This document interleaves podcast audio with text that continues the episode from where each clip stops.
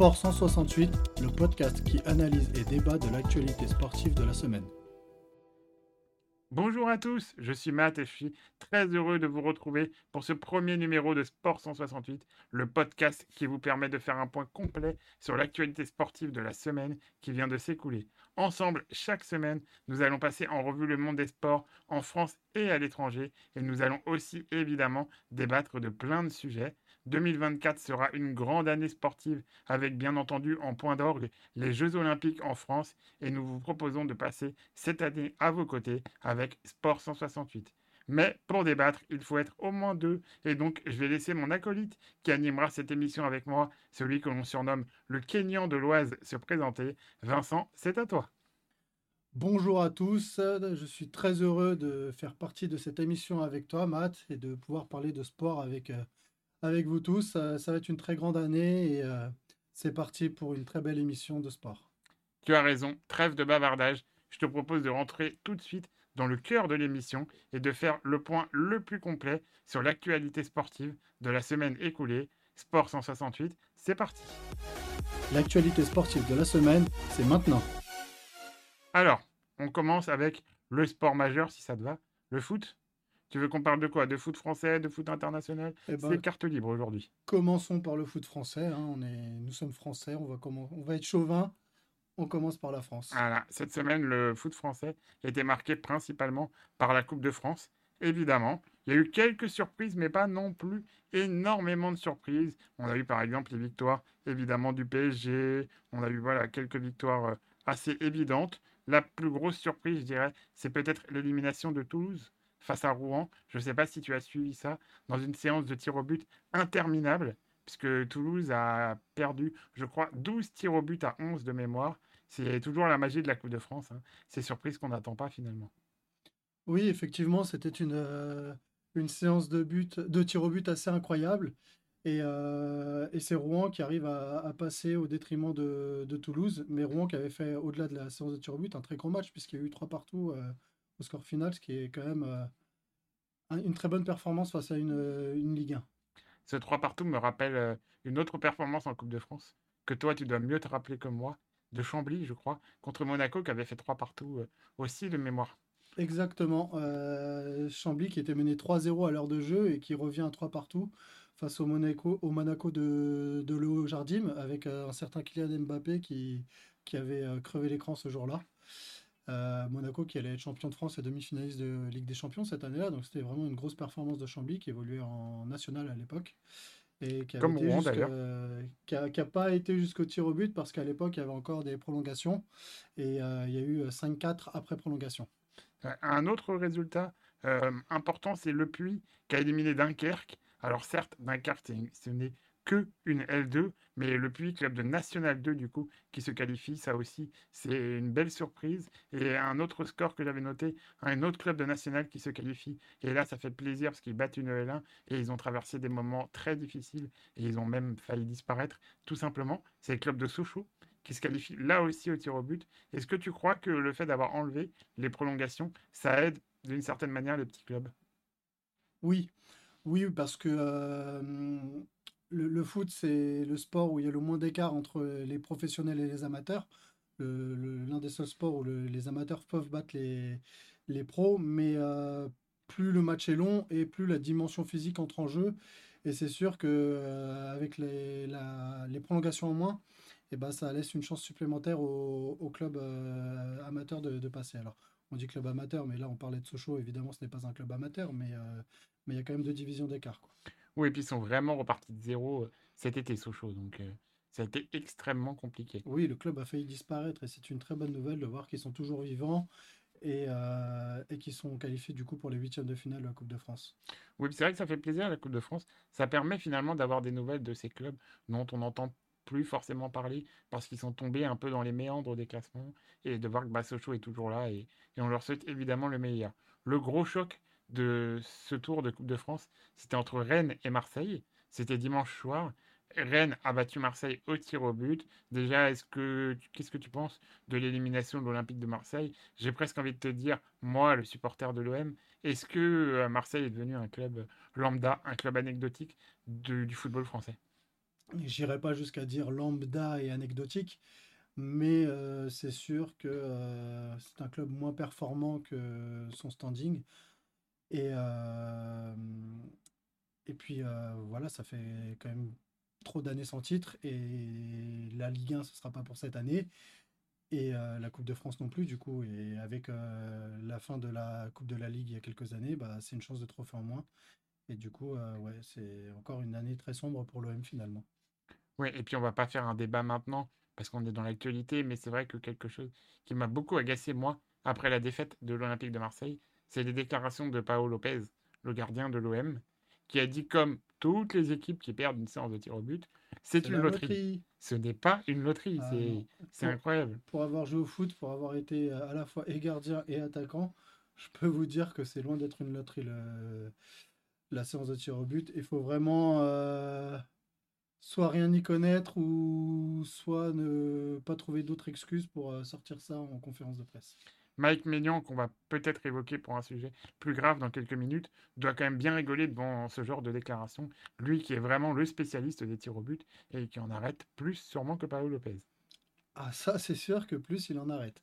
Euh, tu vois, tu parles de Maignan, mais c'est sûr qu'il y a eu quelques gardiens, on pense notamment aussi à Landreau, qui ont vraiment été des spécialistes sur tir au but et euh, ça se travaille. Ça se travaille. Euh, et je me souviens d'un reportage que j'avais vu. Ça se travaille aussi pour euh, le hand, en fait. Oui, bien sûr. Et euh, il faut analyser les adversaires, tout simplement, en fait. Il y a aussi, je pense, une part de psychologie importante que, que certains gardiens n'ont pas forcément. Je pense notamment à quelqu'un d'Hugo Loris, et je pense à Hugo Loris plutôt, qui était quelqu'un d'assez réservé.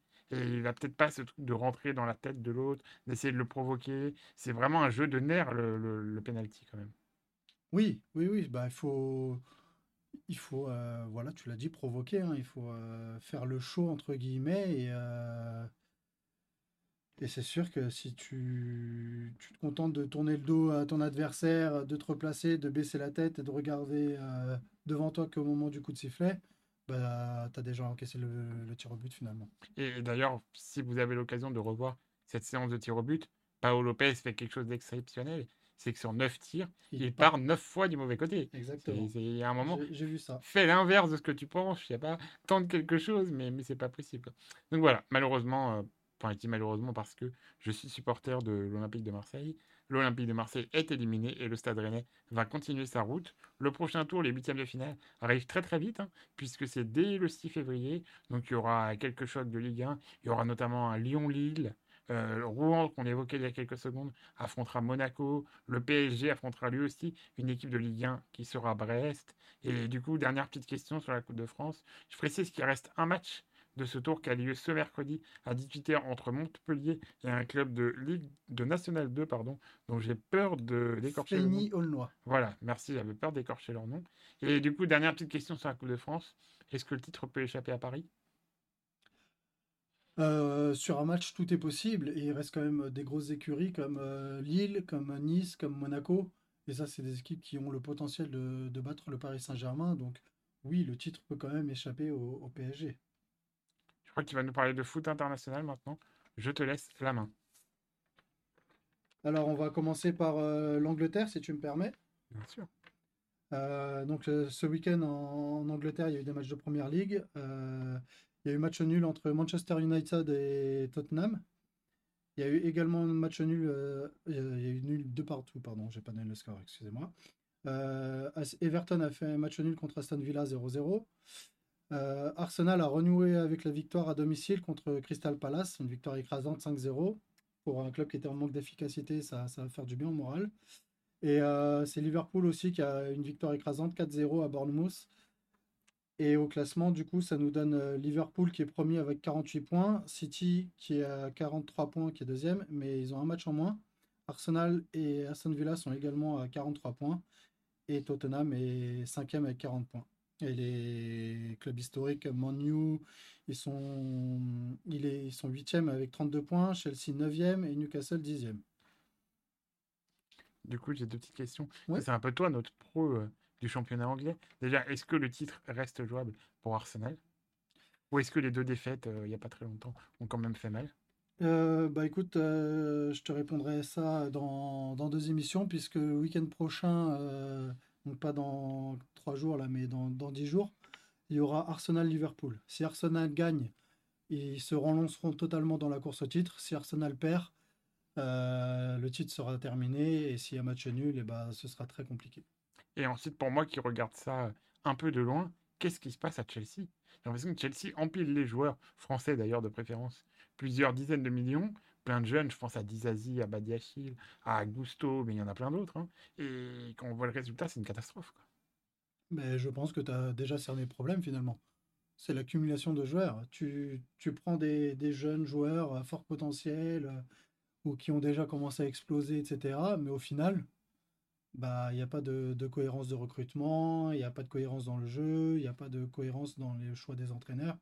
Et forcément, bah, la mayonnaise, elle prend pas.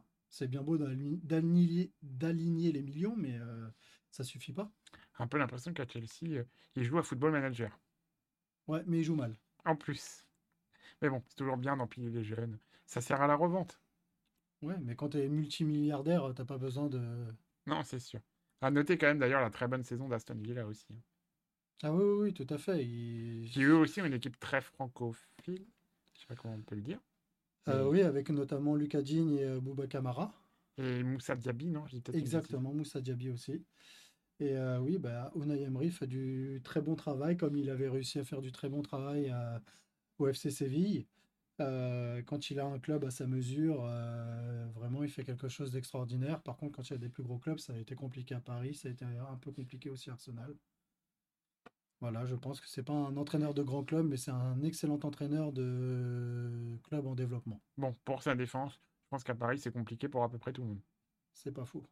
Vas-y, je te laisse continuer. On va prendre la direction de l'Allemagne maintenant. Et en Allemagne, euh, alors le Borussia Dortmund a gagné 4-0 à Cologne. Euh, le Bayer Leverkusen a réussi à gagner 3-2 à Leipzig. Et euh, défaite à domicile pour le Bayern Munich contre le Werder Bremen. Et ce qui nous donne un classement avec Leverkusen qui a 48 points et qui a toujours aucune défaite en 18 journées. Le Bayern Munich est deuxième avec 41 points mais un match en moins. Du coup, euh, Leverkusen a quand même pris le large. Et euh, troisième, il y a vraiment un fossé, c'est Stuttgart qui est troisième avec 34 points. Et euh, quatrième et cinquième, on retrouve Leipzig et Borussia Dortmund avec 33 points. C'est étonnant de voir Dortmund si mal classé, entre guillemets, parce que cinquième, c'est pas catastrophique, mais...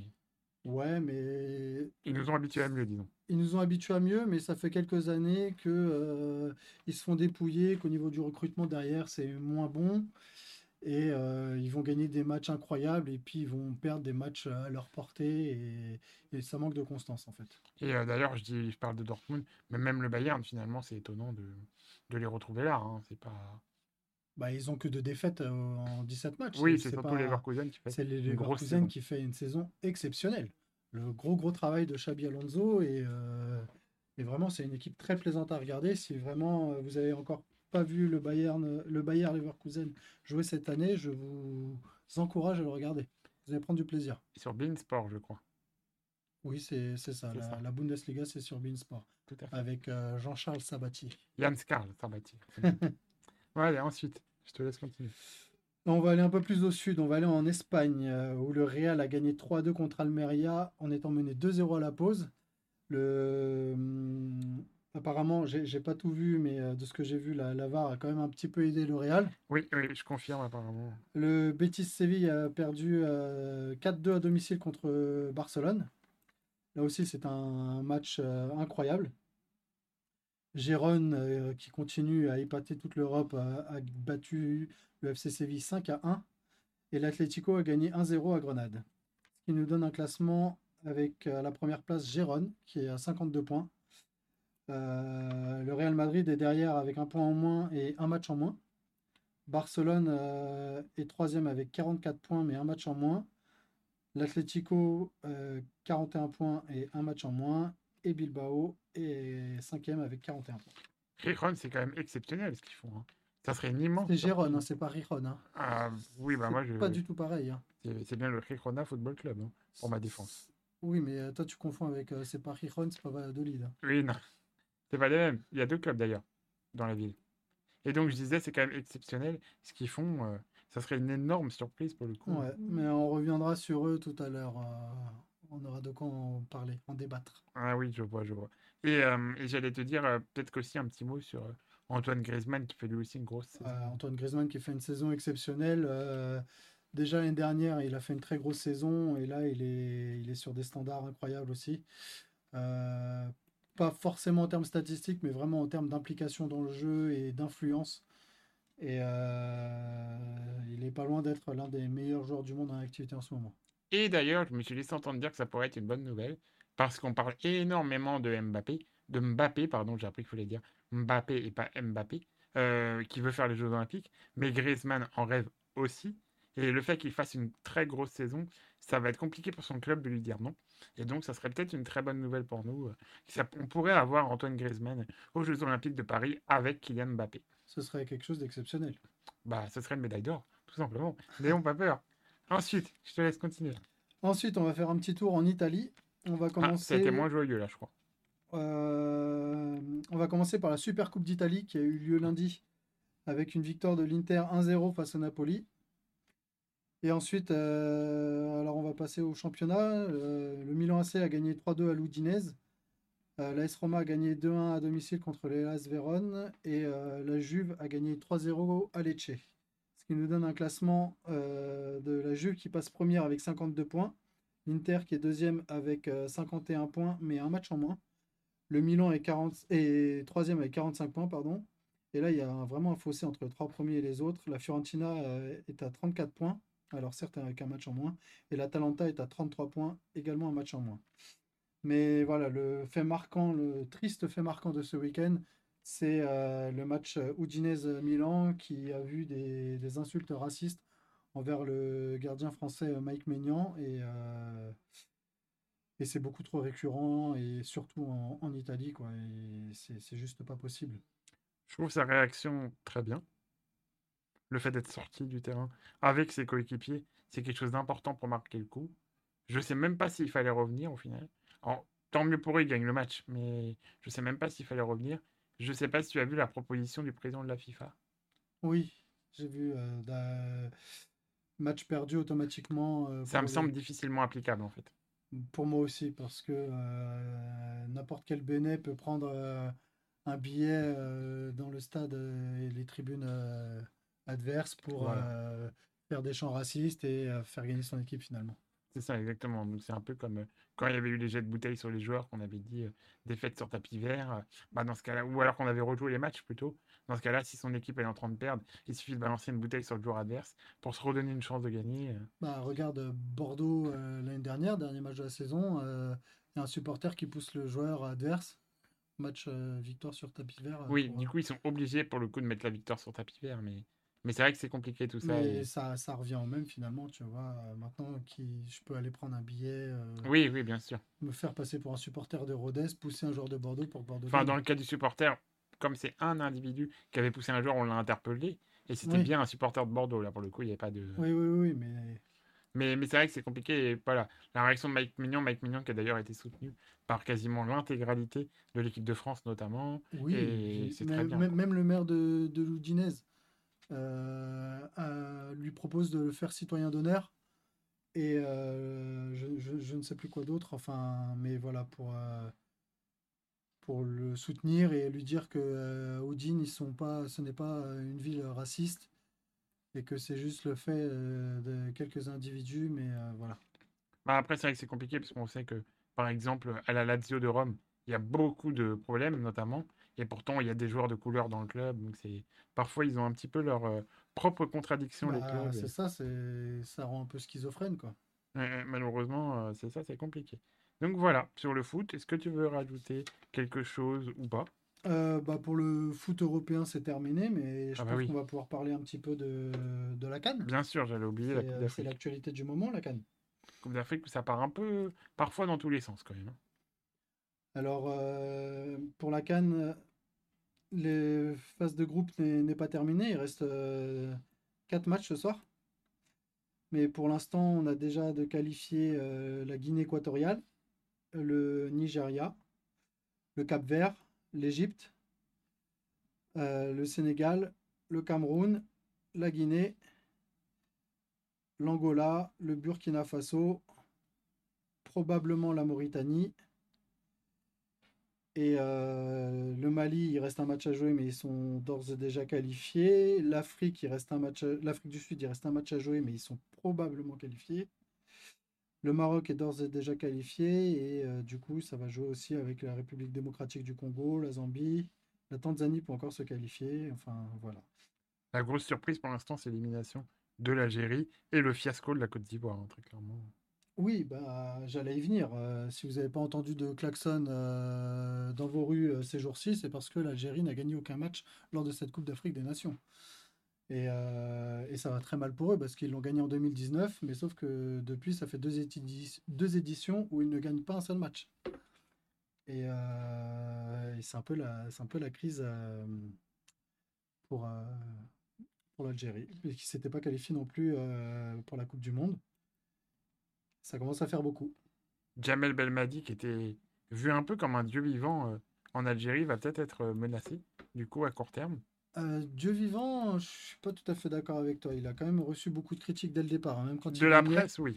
Ouais, au niveau de la presse, ça a toujours été compliqué. Et là, là tu sais qui me fait penser, là, dans son rapport avec la presse? Non, à Raymond Domenech. Exactement. Il a, je trouve qu'il a exactement le même rapport à la presse que Raymond Domenech. Et du coup, je vois pas comment est-ce que ça pourrait bien se terminer entre Jamel Belmadi et, euh, euh, la sélection algérienne. Ouais, moi, j'ai toujours un petit problème avec euh, certains propos que Belmadi avait tenus au moment où ils avaient été éliminés de la Coupe du Monde moment où ils avaient été éliminés de la Coupe du Monde, sur l'arbitre et tout, voilà. Quand il avait dit l'arbitre euh, qui remette pas un pied en Algérie, on se vengera, c'est des propos très limites, je trouve. Et, pour le coup, qu'un joueur s'énerve, mais un sélectionneur, pour moi, il représente un petit peu le, le côté apaisement, en fait. Je sais pas comment expliquer. Oui, je vois ce que tu veux dire. Il donne l'exemple à ses joueurs, en fait. Et, pareil, euh, en conférence de presse, jamais il parle football. Euh, en conférence d'après-match, il trouve toujours des excuses. Il y a toujours un truc mais c'est jamais de sa faute, c'est jamais la faute de son équipe. Et vu les joueurs que l'Algérie possède, je suis désolé, mais l'Algérie devait gagner ce match contre la Mauritanie. Tu peux pas terminer cette canne sans gagner le moindre match, euh, avec tout le respect que j'ai pour la Mauritanie ou les autres adversaires.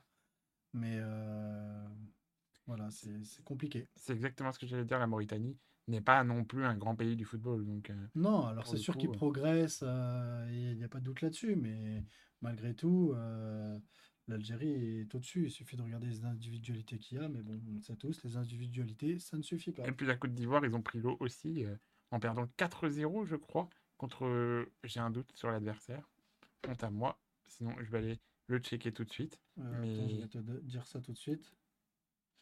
Euh, la Côte d'Ivoire a perdu 4-0, c'est contre, la Guinée, équatoriale. Guinée équatoriale.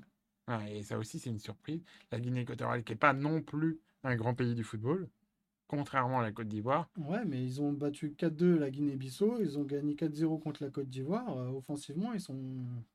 sont quand même présents. Hein. Ils ont fait un partout contre le Nigeria. Mais c'est vrai qu'on regarde les joueurs, euh, pour le coup, de la Guinée équatoriale, ils sont pour la plupart inconnus. Alors que la Côte d'Ivoire, c'est des grands joueurs, en tout cas des joueurs connus. Et c'est vrai que c'est étonnant. Hein. Moi, le milieu de terrain euh, de la Côte d'Ivoire euh, me fait rêver. C'est vraiment un... trois joueurs que, que j'aime beaucoup. Sangaré, euh, Kessier et Fofana, c'est quelque chose de. Enfin, c'est du haut niveau, quoi.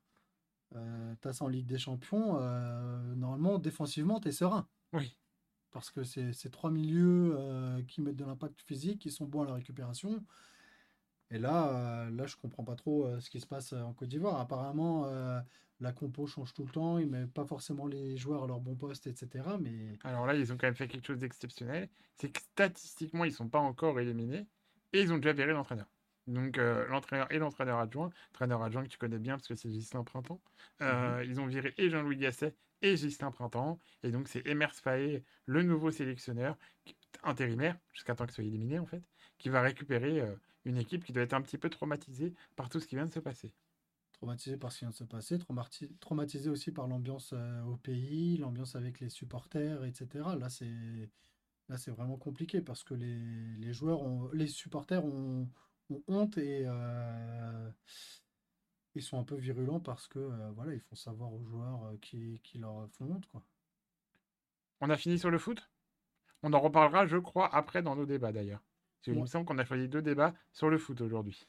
Pour commencer, c'est pas mal. Voilà, donc euh, je te propose de basculer sur mon sport de prédilection, mais je vais quand même te laisser parler, le tennis, puisqu'on est en plein dans l'Open d'Australie, le premier grand chelem de l'année.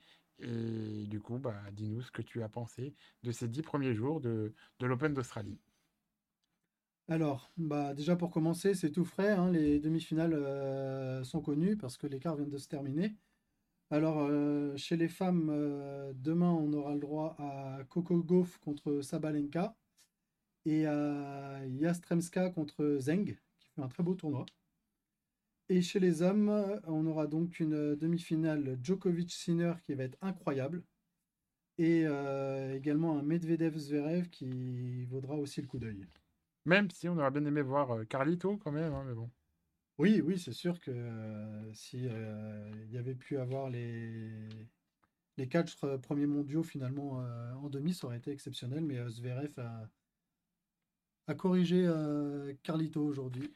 Très rapidement, parce que je sais que les gens aiment bien ça, on essaie de pronostiquer les quatre demi-finales? Allez, Allez, vas-y. Alors, on a dit que le premier c'était Goff, Sabalenka. bon, Moi, je dis Sa- Sabalenka. Sabalenka, il n'y a pas de doute Voilà, là-dessus. malheureusement. Euh, je pense que Zeng va battre l'Ukrainienne aussi. Alors, moi, j'ai envie de croire en Yestremska. Donc, je vais jouer Yestremska. Très bien. Et du coup, chez les hommes, ah, mais chez les hommes, je suis pas objectif. Je pense que Djokovic sera intouchable, malheureusement. Je dis malheureusement parce que je suis pas fan de Djokovic, mais je pense que Djokovic sera intouchable. Et Mm. donc, je vais le jouer face à Sinner. Moi, je vais mettre Sinner parce que Sinner a un niveau de jeu incroyable et que c'est l'un des seuls au monde à pouvoir battre Djokovic en demi-finale. Et euh, c'est la onzième fois qu'il se qualifie en demi-finale. à- Oui. Pour 11, pour, euh, du coup, il a gagné les dix fois précédentes, il a gagné le tournoi. Et ben là, je pense que c'est sa première défaite en demi-finale. On est pas mal. Je vais arrêter de dire on espère, le Paul croire que le jeu on veut, alors que pas du tout, mais voilà. Et du coup, après, vu le match qu'il a sorti aujourd'hui, je n'ai pas regardé à la fin du match quand il a joué contre Alcaraz, je précise, puisqu'on enregistre cette émission mercredi en fin d'après-midi, mais quand il a battu Alcaraz, euh, il était, je crois, Zverev à 90% de première balle, avec des premières balles à plus de 200 km/h, vraiment un service exceptionnel. Et du coup, s'il réédite la même performance en demi-finale, je vais tenter Zverev face à Medvedev. Je pense aussi que je vais jouer Zverev parce que euh, Medvedev n'a pas été si impérial que ça pendant le tournoi. Et du coup, euh, si Zverev arrive à maintenir le niveau de jeu qu'il avait aujourd'hui, euh, il a toutes ses chances de passer devant euh, Medvedev. Ouais. On fait aussi peut-être un petit point. euh, Oui, on Sur va nos parler- Français, quand même. Ouais, voilà, côté français, euh, Il y a eu des belles surprises. Vas-y, excuse-moi, je t'ai Ah oui, oui, oui, mention spéciale pour Arthur Cazot notamment, qui a bénéficié d'une wildcard et qui a atteint les huitièmes de finale.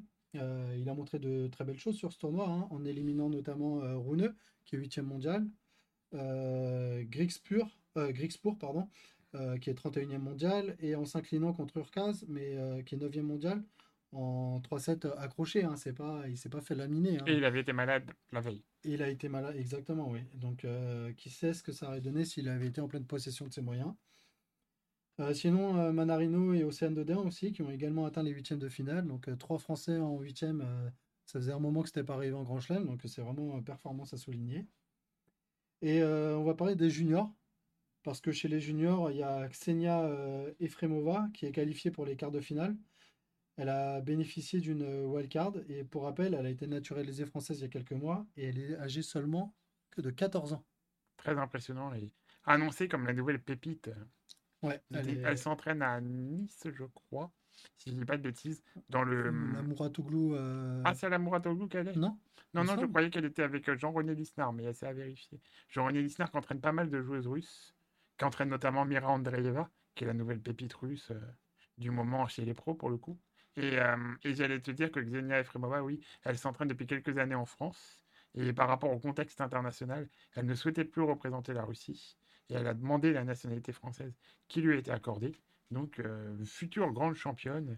C'est dommage, elle arrive un peu tôt pour 2024, malheureusement, pour nos Jeux Olympiques, mais je pense que dans quelques années, elle fera très mal. Après, vu le, comment le circuit féminin est ouvert et vu le talent qu'elle a, euh, Et d'ailleurs, je rappelle pas? que la semaine dernière, elle faisait son premier tournoi, ou un de ses premiers tournois, entre guillemets, chez les pros. C'était un futur, hein, c'était pas un gros tournoi, mais elle a gagné ce tournoi. Donc, euh, son premier tournoi chez les pros, elle l'a gagné. Et là, elle enchaîne plutôt bien à l'Open d'Australie Je Junior. crois que depuis le début de l'année, elle est à 11 matchs, 10 victoires, une défaite, il me semble. Et tu disais d'ailleurs pour son premier tour euh, chez les juniors, elle a battu la tête de série numéro 5 alors qu'elle était qualifiée. Donc déjà, elle, elle était invitée, pardon. Donc déjà, elle bat ce qui se fait quasiment de mieux chez les chez juniors. les juniors. Qui est des juniors qui ont 3-4 ans de plus qu'elle. hein. Tout à fait, oui. c'est- En moyenne, ils ont entre 16 et 17 ans. Donc, euh, Voilà, c'est assez elle- impressionnant. Elle en a que 14 et euh, Et pour revenir sur Arthur. Cazot, très rapidement, moi, il m'a impressionné par sa solidité, déjà au service. Parce qu'il ne fait pas très imposant comme ça. C'est pas un grand gaillard de 2 mètres, ou voilà. Mais les services, ils étaient tous à plus de 200 km/h. Et aussi par sa solidité mentale dans son jeu, vraiment, il tremblait pas, il était solide. Et j'espère que cet Open d'Australie aura pour lui le même effet qu'il avait eu chez Joe Wilfried Tsonga il y a 15 ans, qu'il avait été un peu une sorte de révélation aux yeux du monde. Et voilà, j'espère que pour Arthur Cazot, ça fera la même chose. Actuellement, il est cinquième dans la hum, course à la qualification olympique. Il faut être dans les quatre premiers pour aller faire les Jeux. Donc pourquoi pas. En tout cas, on lui souhaite le meilleur. Euh, oui, il est cinquième, mais euh, peut-être que devant, ça va, ça va pas forcément vouloir jouer les Jeux Olympiques. Euh, Manarino euh, a dit qu'il ne les ferait peut-être pas parce que lui, le terre battu, il déteste ça, qu'il est nul et que il voit pas pourquoi il irait là-bas alors qu'il sait très bien qu'il a aucune chance de médaille. D'ailleurs, petit scoop, parce que l'équipe de France de Coupe Davis va jouer son premier tour de barrage contre Taipei la semaine prochaine. Et euh, a priori, la liste euh, qui devrait être annoncée par le nouveau capitaine qui est, qui est exceptionnel et qui s'appelle Paul-Henri Mathieu, je ne sais pas si tu connais, euh, mais vraiment un super capitaine. A priori, Arthur Fils fera l'impasse et Hugo Humbert fera l'impasse parce que c'était compliqué pour eux de rester en Asie. Ou alors Arthur Fils expliquait qu'il devait rentrer en France, retourner à Taipei pour après aller faire la tournée américaine. Et du coup, c'était pas forcément gérable en termes d'avion, etc. Et donc, l'équipe qui va faire ce match, donc il y aura normalement Adrian Manarino euh, qui est resté en Australie pour ne pas faire de voyage. Il y aura Lucas Van Haché qui est resté aussi en Australie euh, pour ne pas faire le voyage. Il y aura en double Mahu et Roger Vasselin. Donc voilà, a priori, ça devrait quand même passer parce que le meilleur joueur de Taipei est au-delà du 200e rang mondial. Donc, il n'y a pas d'alarme à avoir. Ok, bah merci pour toutes ces précisions, on suivra ça et euh, on espère que ça passera pour la France, comme tu l'as dit, ça devrait pouvoir le faire. Donc euh, Voilà. c'est Donc, parti. je te euh, propose de passer euh, au sport d'hiver, du coup. Euh, je, peux- je voulais juste Ah oui, euh, vas-y, bien sûr. un petit point classement du coup, bah, grâce au perf de nos Français. Oui. Euh, Manarino, il était euh, 19e mondial, il va passer 17e mondial. Euh, c'est son record en carrière, mais de toute façon 19e c'était déjà son record en carrière. Euh, Arthur Cazot qui était 83e, il va augmenter de, il va faire plus 39. Il était 83, je crois qu'il était en dehors du top 100, non? Euh, non, il passe 83. Voilà, pardon, oui. excuse-moi. Et il gagne 39 places. Oui, Donc euh, c'est quand même exceptionnel. Euh, Lucas Van Haché, euh, il passe 68e et il gagne 11 places. Et chez les femmes, plus 20 places pour Océane Dodin qui passe 75e. Plus 13 pour Diane Paris qui avait aussi fait un, un Open d'Australie correct. qui perd d'ailleurs contre. Non, je confonds avec Clara Burel, pardon. Oui, Ouais. Clara Burel elle passe 52e, mais elle perd une place, elle, Ah. pour le coup. Du coup, voilà, c'est tout bon pour moi. Pour, hum, euh, Caroline Garcia, qui a été éliminée de manière très précoce dans ce tournoi, a eu des conférences de presse pas faciles où elle expliquait qu'elle n'arrivait pas à, à gérer ses émotions sur le terrain, tout simplement. Et c'est vrai que c'est assez compliqué pour ça. Le tennis, c'est vraiment un sport où c'est énormément dans la tête. hein. Effectivement. Mais bon, on lui souhaite le meilleur parce qu'elle reste, je pense, à court terme, notre meilleure chance euh, de gagner des grands chelems ou, ou même d'avoir des médailles olympiques d'ailleurs. Bah, on espère pour cet été. hein. Alors, du coup, c'est bon, on peut passer au sport d'hiver? Allez-y, c'est parti. Alors, sport d'hiver, il y en a énormément, donc on va pas on va pas s'attarder sur tous les sports d'hiver. Déjà, on va commencer par parler de notre Cyprien Sarrazin qui a réussi un exploit à Kitzbühel en gagnant les deux descentes coup sur coup le 19 et le 20 janvier. La descente du 20 janvier, il l'a carrément explosé, je sais pas comment on peut dire. Puis il termine avec près d'une seconde d'avance sur le deuxième qui est pas non plus n'importe qui, parce c'est le numéro 1 mondial Marco Odermatt.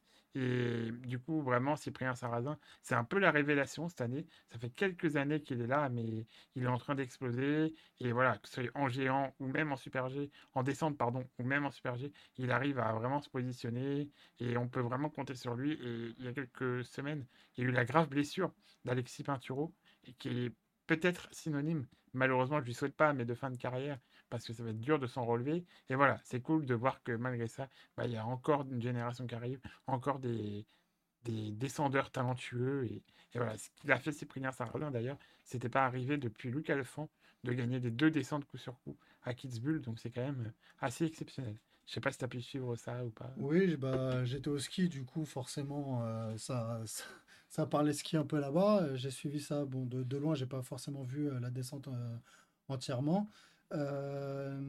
Mais oui, performance exceptionnelle. Kitzbühel, c'est l'endroit où il faut gagner. C'est mythique. Comme on dit, c'est la mecque du ski alpin. Exactement. Et, et, gagner les deux descentes, c'est vraiment quelque chose d'exceptionnel. Donc vraiment bravo à lui. Et, ce qui est incroyable, c'est qu'il arrive quand même sur le tard, tu vois. C'était pas sa spécialité au début. Et il a finalement, il est, il est revenu, il est revenu sur, sur la descente et, il nous fait une saison incroyable parce qu'il a gagné d'autres courses aussi. Il a fait d'autres podiums et, et c'est un petit vent de fraîcheur sur le, sur le ski français et ça fait plaisir. Ouais, et puis surtout, malgré tout, pour ne pas l'isoler, c'est quand même une des descentes les plus attendues. Et il faut quand même rappeler que dans les dix premiers, il y a quatre Français. Donc c'est vraiment une équipe de France du ski alpin qui marche bien. L'année où Clément Noël en slalom est un peu en dessous, on l'attendait peut-être un peu mieux, mais voilà, la vitesse, comme on dit, reprend le relais. Et que ce soit Maxence Musaton, Blaise, alors lui aussi j'ai peur d'écorcher son nom, Gezen Danner ou Nils Allègre, voilà, les Français sont vraiment présents en descente. Et moi qui regarde les descentes depuis très longtemps, il y a quelques années, il y a 10-15 ans, où vraiment la descente française c'était le désert, hein, pour le coup. Euh, il n'y avait pas grand-chose. Quand on faisait une dixième place, on était content. Et voilà, ça fait plaisir de voir qu'il y a du renouveau et qu'on est vraiment présent euh, dans tous les sports, et y compris dans la descente, qui est le ski, le sport de ski majeur, je dirais. Ensuite, je te propose de parler de biathlon. Alors là, il va falloir que je fasse court parce que le biathlon, je pourrais en parler pendant 8 heures sans problème. Mais euh, en biathlon, on avait cette semaine la coupe, euh, l'épreuve de Coupe du Monde de Antos Anterselva, où chez les hommes, ça a été comme toujours une surdomination norvégienne parce que bah, tout simplement sur l'individuel ils prennent les deux premières places avec les frères Beu. Sur la Mastart, je crois qu'ils prennent les trois premières places. Sur les relais, il me semble qu'ils en gagnent un des deux aussi. Voilà, chez les hommes, la Norvège domine à fond cette année. Il y a eu un gros couac avec Quentin Fillon-Maillet ce week-end, parce qu'il fait 20 sur 20.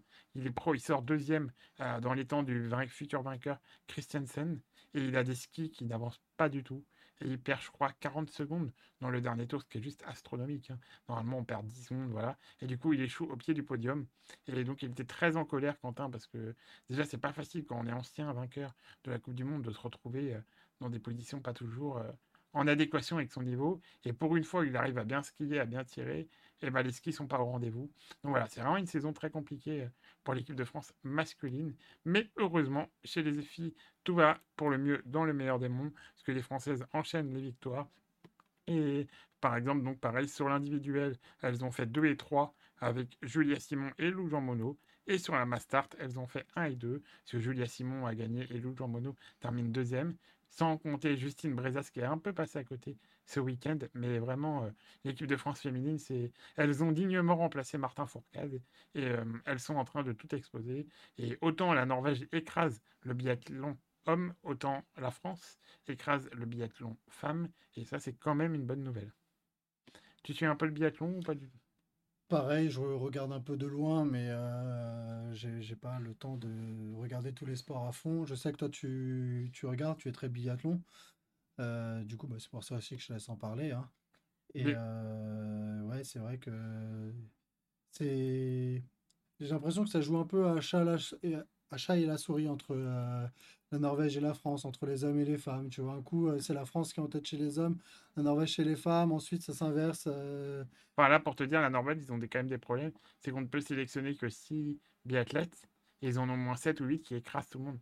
Donc ils ont des mecs qui ont déjà gagné des courses chez les meilleurs au monde, qui sont obligés d'envoyer en Coupe d'Europe, chez la deuxième division un peu du biathlon, tellement ils ont le choix en Norvège. C'est vraiment compliqué pour eux de faire les sélections. Euh, deux petites choses en plus à dire sur le biathlon. La première, c'est qu'il il y a quand même de l'espoir parce que on a un petit Français qui s'appelle Antonin Guy, qui a obtenu trois médailles d'or aux Jeux Olympiques de la jeunesse en biathlon. Donc, a priori, là aussi, la relève est assurée. Et on a du renouveau qui arrive. Et le prochain rendez-vous de biathlon, c'est à partir du 4 février. C'est les championnats du monde à Nové Mesto. Et euh, on a eu la sélection des équipes de France. Donc chez les filles, pas de surprise, on a pris toutes nos Françaises qui sont en forme en ce moment. Et chez les hommes, on s'est privé d'Antonin Guigona. Antonin Guigona qui est sur la Coupe du Monde depuis 6 ans maintenant. Et comme il avait des résultats un peu moins bons, il a été renvoyé en Coupe d'Europe. On pensait qu'il serait quand même sélectionné, au moins en tant que remplaçant pour la Coupe du Monde, mais ça n'a pas été le cas. Donc on partira avec seulement 5 Français et 6 Françaises. Qu'est-ce qu'on peut attendre? Bah, On espère que nos Français vont se réveiller pour essayer de titiller un peu la Norvège et pourquoi pas accrocher quelques podiums. Et chez les filles, honnêtement, on peut espérer le Grand Chelem et remporter toutes les courses sans souci, tant les Françaises ont une marge. Parce que quand Julia aime moins bien, Justine Brezas prend le relais. Quand c'est pas elle, c'est Lou, Jean Monod. Donc vraiment, il y a de quoi faire. Voilà ce qu'on pouvait dire sur le biathlon. Et ce qu'on essaie de faire rapidement les autres sports en vrac? Allez. Allez, je te laisse commencer. On essaie d'être le plus complet, mais c'est vrai qu'il y a tellement de sports qu'on peut difficilement tout évoquer. Alors en bref, on va parler rapidement du hand. C'est euh, le championnat d'Europe en ce moment. La France, elle est qualifiée pour les demi avant même le dernier match euh, du tour principal qui a lieu euh, aujourd'hui à 18h. ils sont vaincus dans la compétition, c'est victoire et un match nul contre la Suisse. et du coup, la demi-finale aura lieu vendredi. Je crois que ce sera contre la Suède. Et la finale aura lieu dimanche.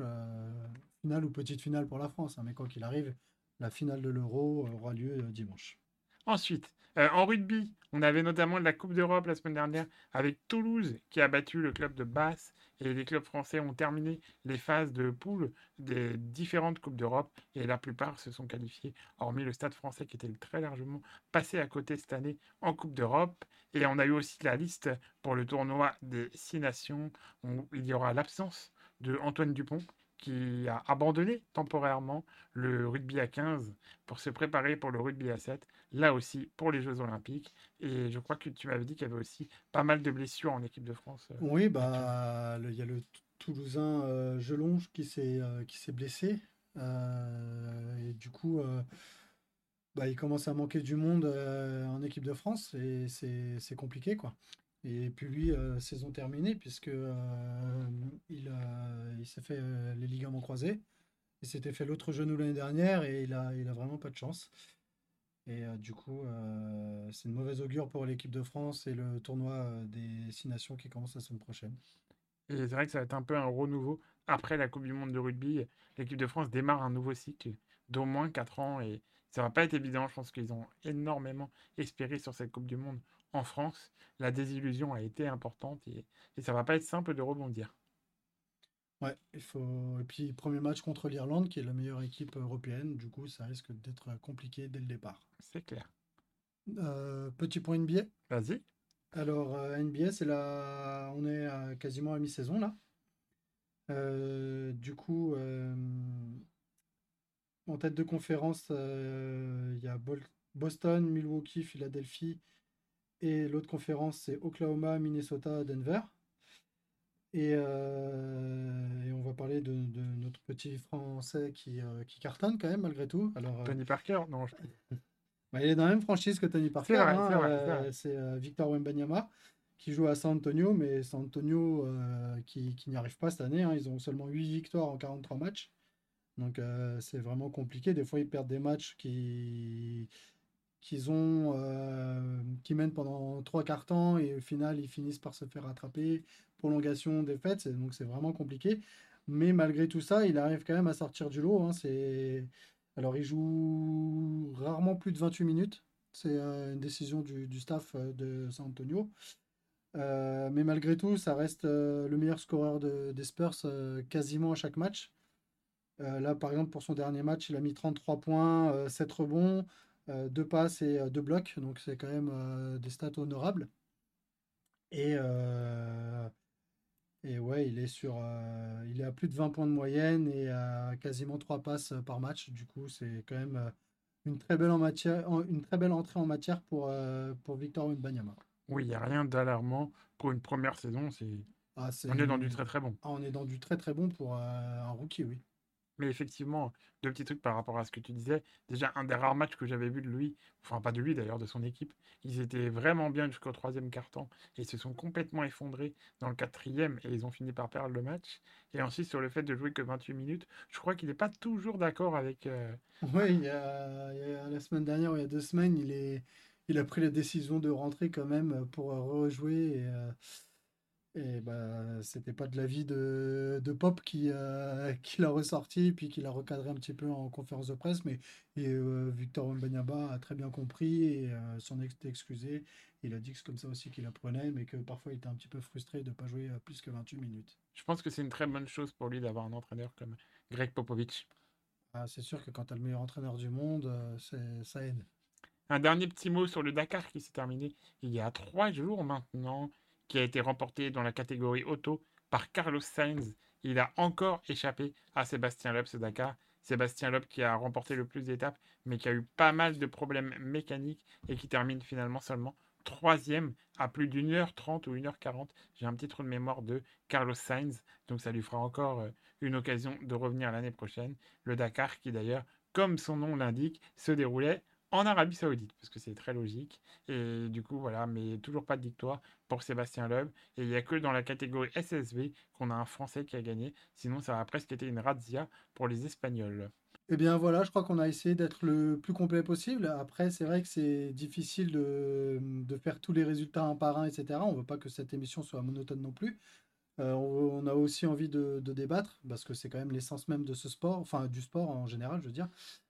Et du coup, euh, bah voilà, avec euh, Mathieu, on va vous proposer deux débats par semaine et euh, pour pouvoir échanger, pour avoir l'avis de l'autre. Bien évidemment, si vous regardez aussi en direct sur Twitch, vous pouvez intervenir dans les commentaires, nous donner votre avis sur les débats en question et par contre toujours dans, le respect hein, des, avis di- divergents, bien entendu. Euh, et peut-être même que euh, certains d'entre vous, euh, pour certains numéros, pourront intervenir en direct dans l'émission pour débattre avec nous. C'est une possibilité qu'on envisage. Donc voilà, et bah, pour les premiers débats de l'année 2024, c'est parti. Mathieu, je te laisse l'honneur de nous présenter ton premier débat. Le débat de Mathieu.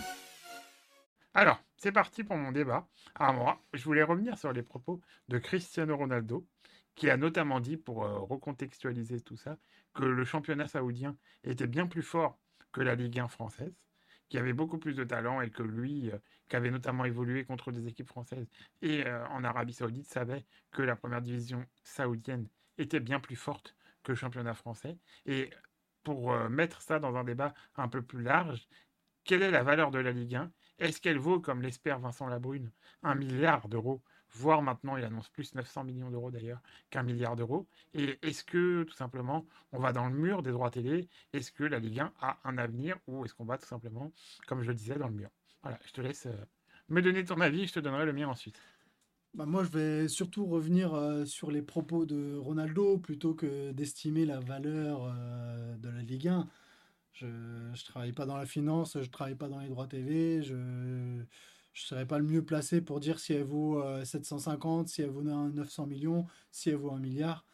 Mais par contre, euh, moi, c'est surtout les propos de Cristiano Ronaldo euh, qui m'interpellent et sur lesquels je voudrais revenir.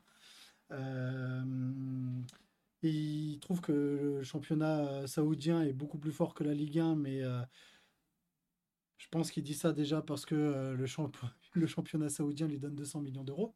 C'est pas faux Donc forcément, tu vas pas cracher dans la main de celui qui te nourrit. Ensuite, euh, bizarrement, il y en a beaucoup qui veulent déjà repartir au bout de six mois, ce qui n'est pas le cas quand les joueurs viennent jouer en Ligue 1. Euh, il dit que euh, c'est plus fort que la Ligue 1, mais il n'a jamais évolué toute une saison en Ligue 1. Euh, affronter Marseille avec le Real Madrid, ça n'a rien à voir que d'affronter Strasbourg avec Brest, par exemple. Et euh, c'est un championnat que tout le monde euh, sous-estime, que tous les étrangers sous-estiment. Mais quand tous les étrangers viennent jouer en Ligue 1, ils sont étonnés du niveau. Ils pensaient pas que c'était si dur et ils ont un temps d'adaptation parce que bah, ils, ils sont venus un peu, euh, pas en touriste, mais presque. Et finalement, ils se rendent compte que c'est pas si facile que ça. Euh, il parle des talents qui euh, jouent en Arabie Saoudite et tout, mais il y en a certains qui ont été formés en Ligue 1. Dans la- tous les grands clubs d'Europe, il y a plein de joueurs qui ont été formés en Ligue 1 qui jouent dans ces grands clubs-là. Et euh, la Ligue 1 est un grand pourvoyeur de talents en Europe. C'est d'ailleurs le, le championnat qui euh, fournit le plus de joueurs en Europe. hein. Alors, je vais me faire un brin provocateur, mais c'est peut-être qu'un championnat de formation, finalement. Oui, mais pourquoi est-ce que les joueurs sont finalement recrutés? C'est Oui, parce qu'ils sont performants dans la- en Ligue 1 avant de... oui, oui. Et du coup, s'ils sont performants en Ligue 1, c'est que la Ligue 1 a un niveau quand même. C'est vrai qu'on n'a pas trop de joueurs qui sont sortis du championnat saoudien. Non, pas beaucoup, non.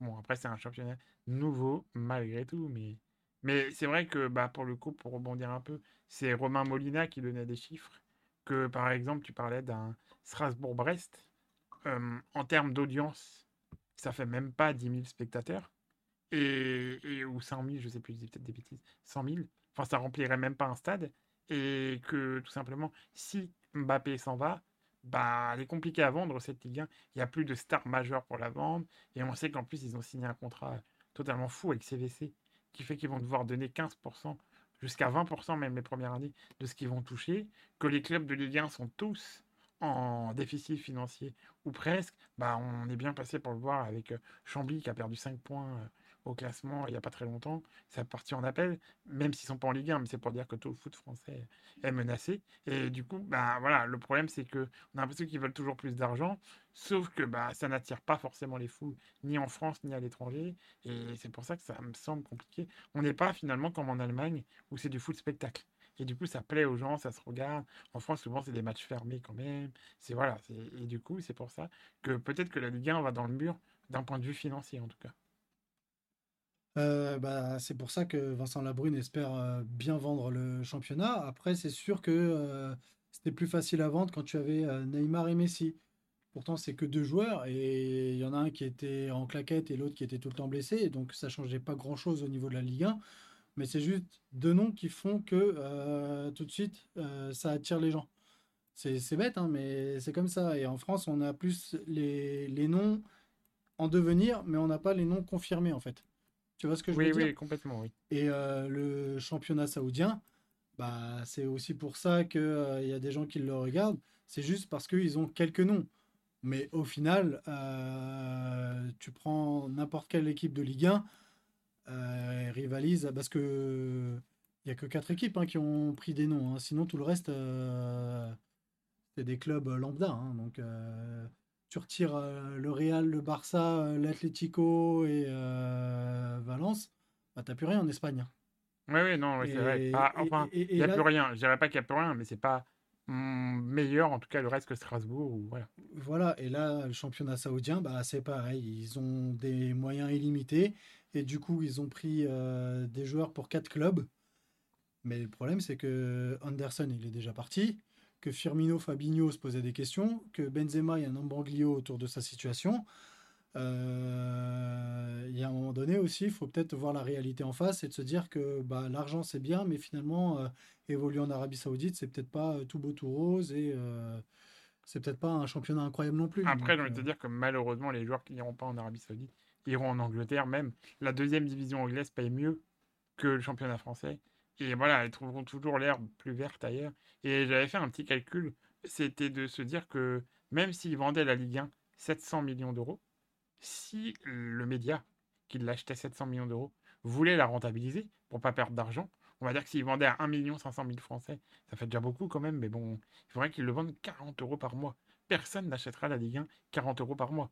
Même Amazon qui est à 13 euros et qu'il faut déjà l'abonnement Prime et qui ne paye que 250 millions d'euros, n'arrive pas à rentrer dans ses frais. Donc ça serait intéressant de savoir les prix pratiqués en Angleterre, parce qu'en Angleterre, les droits télé sont complètement astronomiques pour le coup. Ils sont largement au-delà du milliard. Donc ça serait intéressant de savoir, mais c'est vrai que sachant comment les clubs français se sont endettés vis-à-vis de CVC, j'ai peur qu'on aille de plus en plus malheureusement dans ce schéma de on forme des joueurs, on les vend à l'étranger pour faire du bénéfice. Après, euh, les consommateurs de football, euh, bah, déjà, il y en a beaucoup plus en, en Angleterre qu'en France. C'est vrai. Euh, et euh, en France, euh, les stades se remplissent de plus en plus.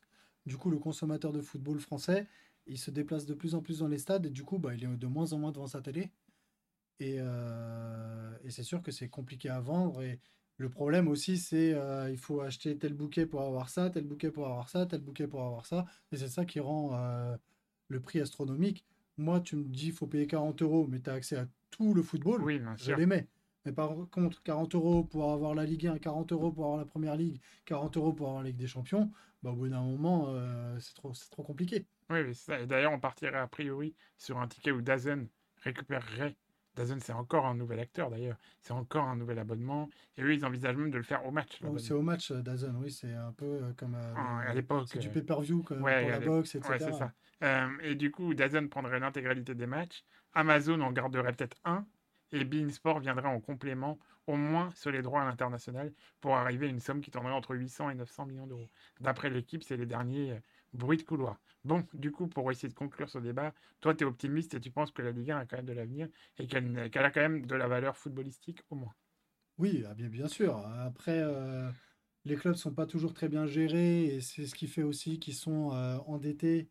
Et du coup, tu me dis la Ligue 1 de l'avenir, euh, financièrement, je sais pas trop. De la valeur footballistique, la réponse est oui, il n'y a pas de doute là-dessus. De toute façon, je pense que que ce soit les droits télé ou la valeur, on aura l'occasion d'en reparler euh, dans les semaines à venir, parce que ça va bouger euh, de ce point de vue-là, parce que je crois que la- les droits s'arrêtent à la fin de ce championnat-là, cet été. Donc ça va bouger quoi qu'il arrive.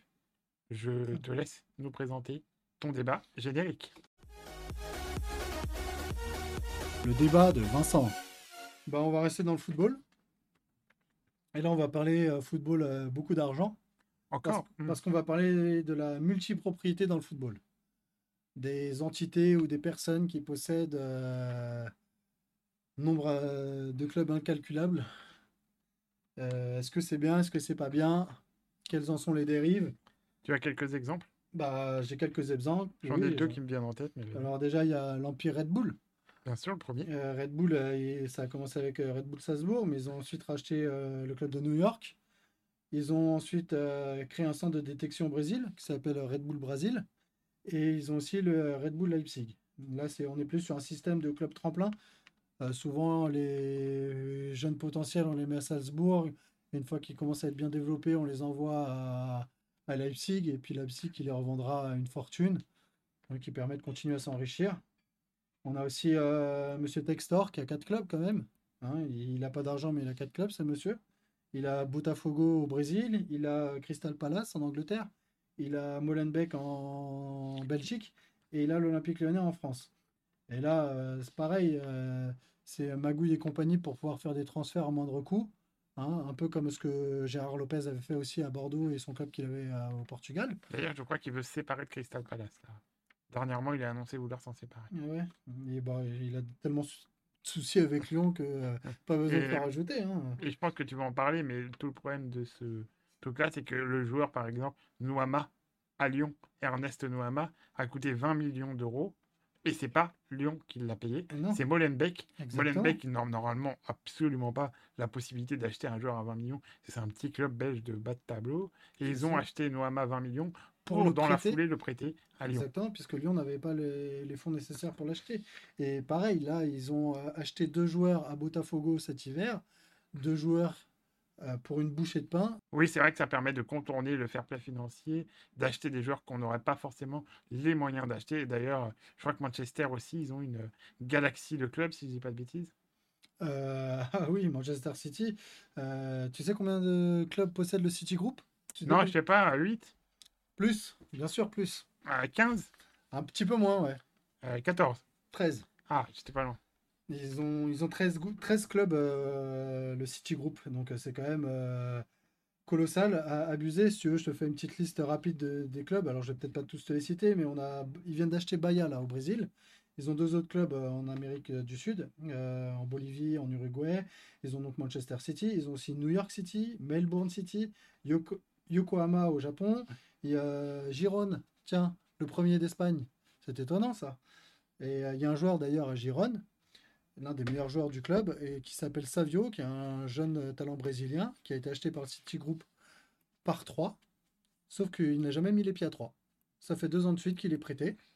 Et, euh, voilà, c'est l'une des,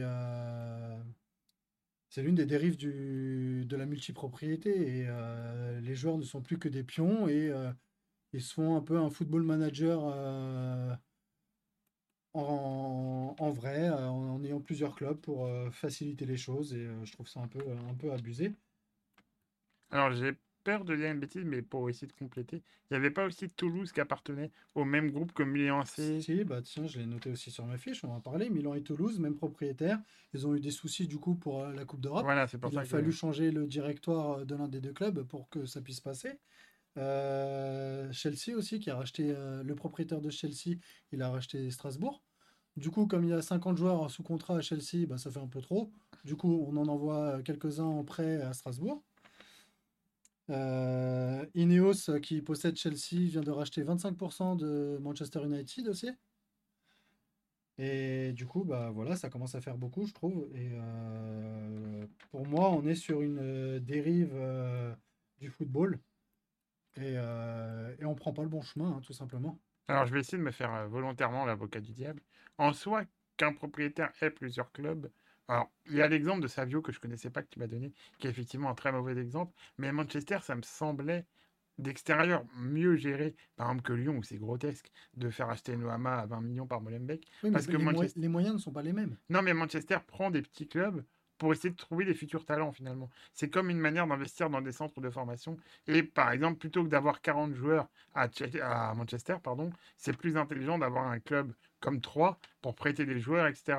Là où ça devient malsain, c'est quand on fait acheter des joueurs à des clubs où ils ne vont jamais jouer. C'est juste pour euh, contourner finalement le fair play financier. C'est ça. Et puis, euh, quid des clubs en question aussi, parce que bah, finalement, il n'y a plus de direction sportive. C'est juste euh, pour faire progresser des joueurs et euh, peu importe les résultats, etc. Euh, 3, ils- sur l'année euh, 2023, euh, avant qu'ils se séparent de leur entraîneur, euh, c'était 3 victoires. Ouais, ouais. Ju- Jusqu'en novembre, ils n'avaient que 3 victoires sur l'année civile.